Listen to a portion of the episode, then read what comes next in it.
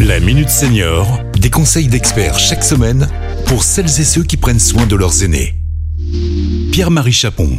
Bonjour, bonjour à tous. Nous allons aujourd'hui parler de l'ergothérapeute, qui est un professionnel et qui n'est pas suffisamment connu par nos auditeurs. Il travaille sur prescription médicale et il a pour mission d'aider les individus fragilisés, et notamment les personnes âgées, à retrouver leur autonomie dans l'accomplissement des gestes du quotidien et des activités courantes. Pour en parler, j'ai le plaisir de recevoir aujourd'hui Théo Buffet, qui est ergothérapeute libéral. Bonjour Théo. Bonjour. Alors, nous avions déjà traité dans le cadre d'une précédente chronique avec euh, l'un de vos confrères, Arnaud Ducharne, également ergothérapeute, votre rôle pour adapter les logements dans le cadre de la prévention des chutes, la prévention de la perte d'autonomie.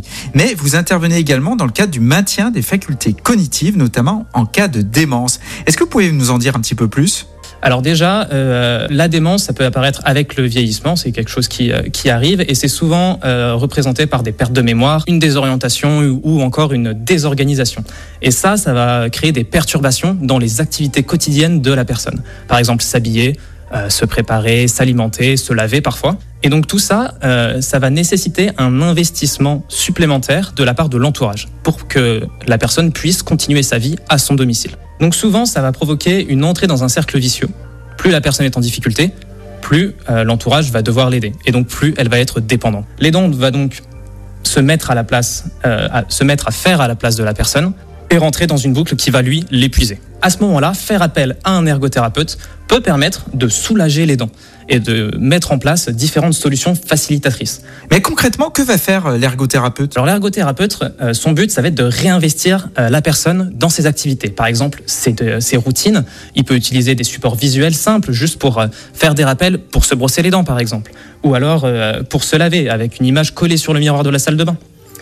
Euh, sinon, ça peut être une, sonnerie, une sonnerie d'alarme qui est mise en place pour une prise de médicaments ou pour un rendez-vous. C'est souvent quelque chose qui est très simple, mais que on ne pense pas à faire. Euh, des petites solutions que l'ergothérapeute euh, est là pour mettre en place. Y a-t-il des signes annonciateurs de démence? Aujourd'hui, si vous ne savez pas trop comment vous positionner face à une situation, votre proche, vous avez l'impression qu'il y a quelque chose qui ne va pas, mais vous n'arrivez pas à mettre le doigt dessus, Posez-vous des questions. Demandez-vous si vous êtes inquiet de laisser la personne seule. Si vous constatez une diminution de l'hygiène ou de la nutrition chez la personne si vous voyez euh, des chutes qui commencent à se faire un peu récurrentes, même si elles sont sans gravité à chaque fois, il y a des, des, des, difficultés de réalisation de certaines routines. Je constate des signes que vous évoquez, mais je fais comment? Souvent, il faut une prescription médicale pour pouvoir, euh, pour que l'ergo puisse intervenir, et euh, on peut les trouver donc sur internet où le, votre médecin traitant a peut-être des contacts à vous proposer. Sinon, contactez des maisons médicales. Donc, pour récapituler, le plus simple, c'est de prendre conseil auprès de son médecin. Un grand merci à vous. Théo. Merci beaucoup. Et à très bientôt pour un nouveau numéro de la Minute Senior. Cet épisode a été rendu possible grâce à la CARSA Tronalp, Caisse d'assurance retraite et de la santé au travail, expert du bien vieillir.